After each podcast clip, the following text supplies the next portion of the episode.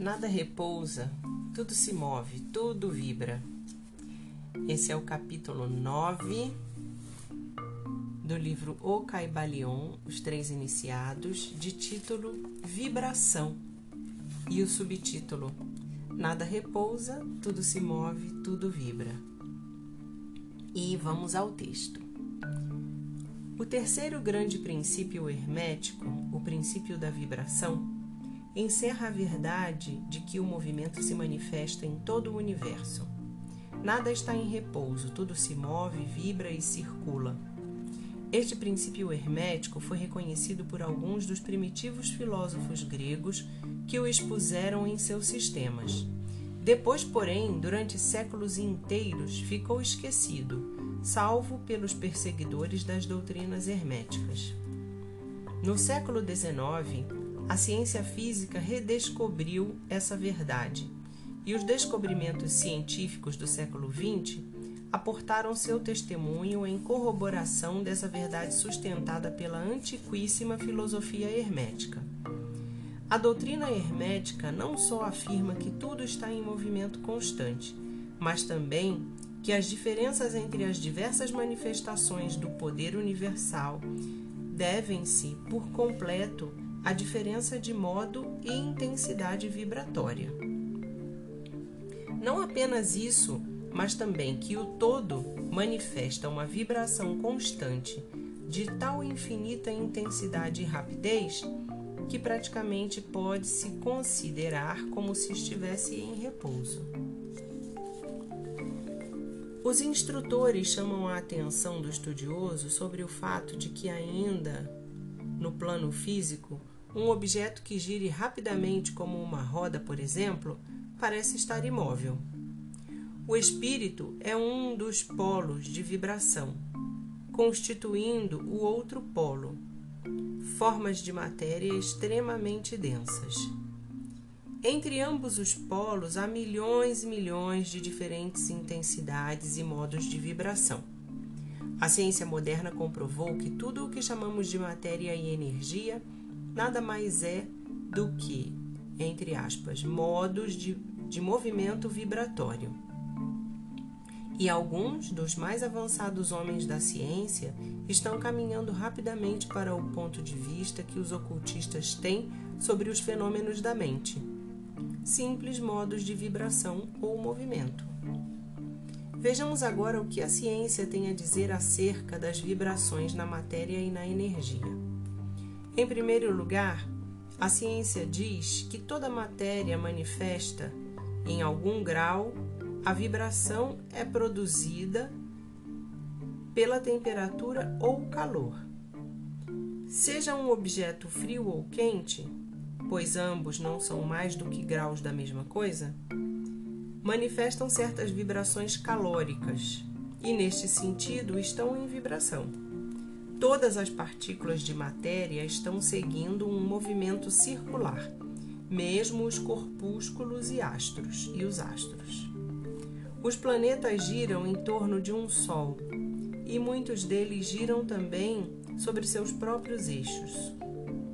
Os sóis, por sua vez, giram em torno de pontos centrais maiores e crê-se que estes girem também ao redor de outros todavia ainda maiores e assim sucessivamente ad infinitum. As moléculas que se compõem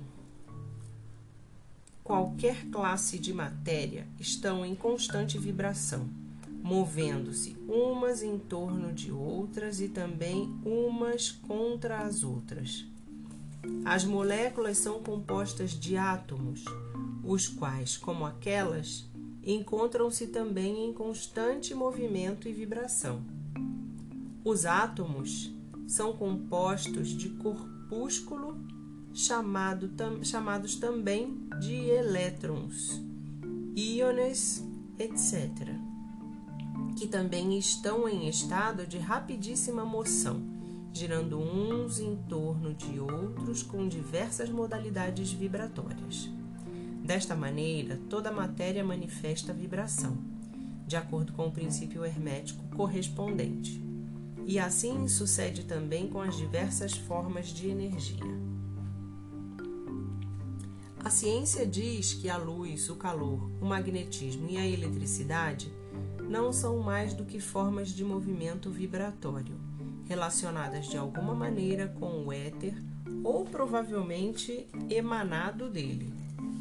A ciência não tratou ainda de explicar a natureza do fenômeno conhecido como coesão, que é o princípio de atração molecular, nem da afinidade química, que é o princípio da atração atômica, nem de gravitação, o maior mistério dos três, que é o princípio de atração pelo qual toda partícula ou massa de matéria sente-se atraída para outra partícula ou massa. Estas três modalidades da energia ainda não são compreendidas pela ciência, se bem que os estudiosos se inclinam a pensar que são também manifestações de alguma forma de energia vibratória, coisa que os herméticos ensinaram durante longo tempo no passado. O éter universal, cuja existência postula a ciência sem compreender claramente sua natureza, já havia sido explicado pelos herméticos os quais asseguravam que era uma manifestação superior do que erroneamente se chamava matéria. Quer dizer que o éter era matéria em grau de vibração superior. Davam-lhe o nome de substância etérea e diziam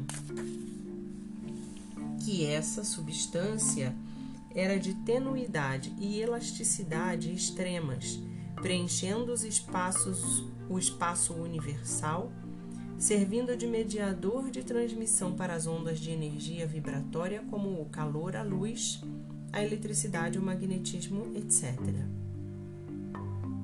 A substância etérea é o elo de união entre a modalidade de energia vibratória que, que conhecemos como matéria, por um lado, e a que conhecemos como energia ou força, por outro, manifestando, além do mais, um grau de vibração em intensidade e modo completamente próprio. Os homens de ciência propõem, na forma de ilustração, para se ver os efeitos do aumento de vibração, uma roda girando com rapidez. Suponhamos de início que a roda gire lentamente, então diríamos que é um objeto. Se o objeto gira lentamente, poderemos vê-lo com facilidade, mas não sentimos o menor som. Aumentando-se gradualmente a velocidade, em poucos momentos torna-se ela tão rápida que começamos a ouvir uma nota muito baixa e grave. Conforme segue aumentando a velocidade, a nota vai elevando-se na escala musical e assim se vão distinguindo umas após as outras as diversas notas conforme aumenta a velocidade de rotação. Finalmente, quando o movimento chega a certo limite, chega-se à última nota perceptível pelo ouvido humano e se a velocidade ainda aumentar, segue o maior silêncio. Já nada se ouve, pois a intensidade do movimento é tão alta que o ouvido humano não pode registrar suas vibrações. Então, começa-se a perceber pouco a pouco sucessivos graus de cor.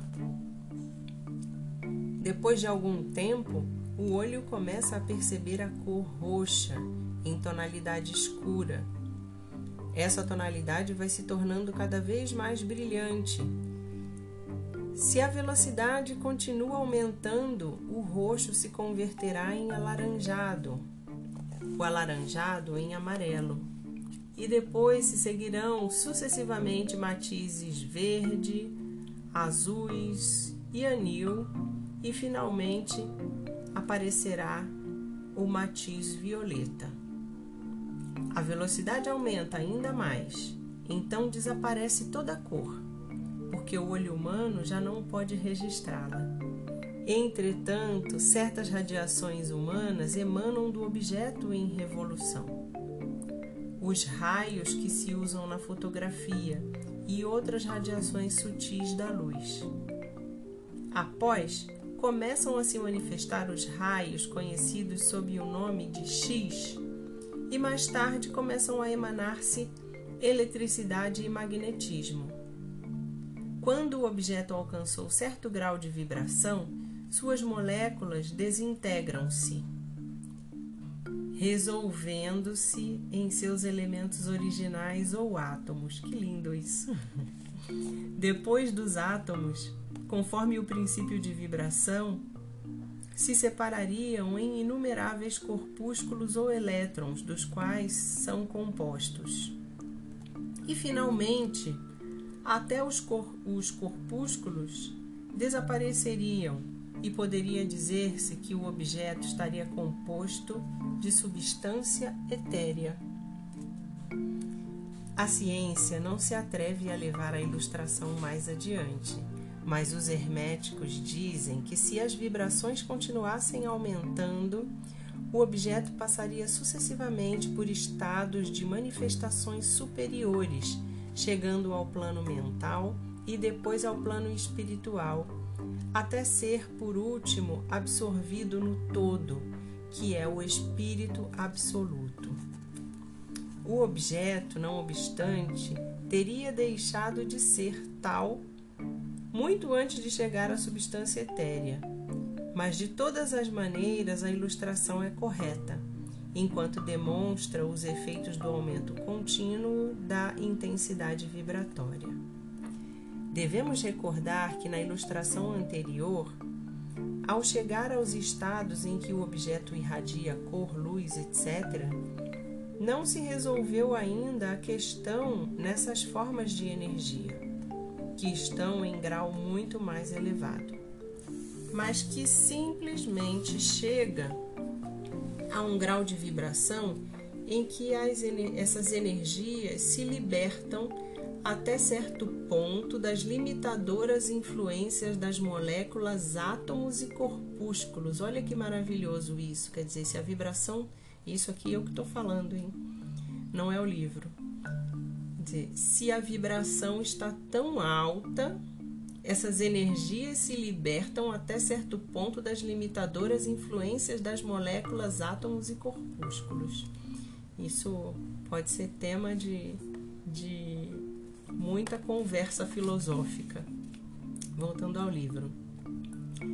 Essas energias, se bem sejam na escala muito superiores à matéria, estão aprisionadas e confinadas nas combinações materiais, em razão das forças que se manifestam através delas, e empregando formas materiais, e deste modo se confinam em suas criações corpóreas, o que, até certo ponto, é certo em toda a criação, ficando a força criadora envolta na sua própria criação.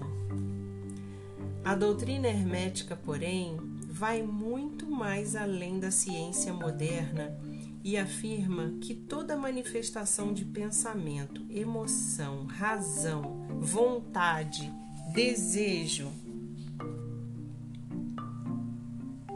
ou qualquer outro estado mental vem acompanhado por vibrações, parte das quais se emanam ao exterior e tendem a afetar a mente dos demais seres por indução, entre, entre aspas. Esta é a causa da telepatia, da influência mental e de outros efeitos do poder de uma mente sobre a outra, que já vai sendo de domínio público, devido à grande quantidade de obras de ocultismo que discípulos e instrutores estão publicando a respeito dessas matérias.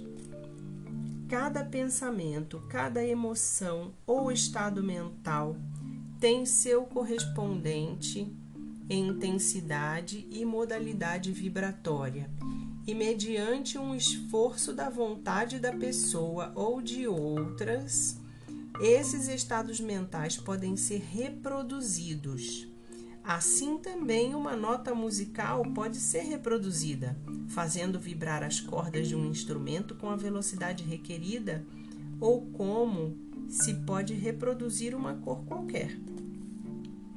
Conhecendo o princípio da vibração aplicado aos fenômenos mentais, alguém pode polarizar sua mente no grau que queira, obtendo assim um perfeito domínio e controle sobre seus estados mentais.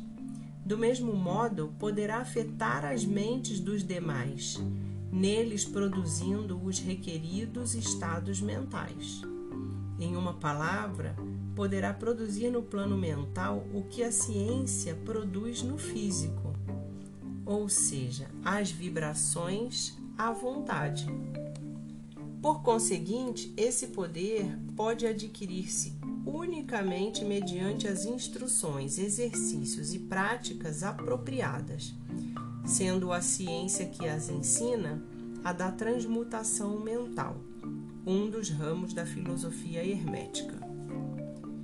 Um pouco de reflexão sobre o que dissemos mostrará que o princípio de vibração está oculto atrás de todos os maravilhosos fenômenos dos poderes manifestados pelos mestres e adeptos, os quais podem aparentemente contornar as leis da natureza, mas que realmente não fazem mais do que empregar uma lei contra outra um princípio contra outro e que levam a cabo seus resultados, modificando as vibrações das coisas materiais ou das energias, realizando assim o que comumente chamamos de milagres.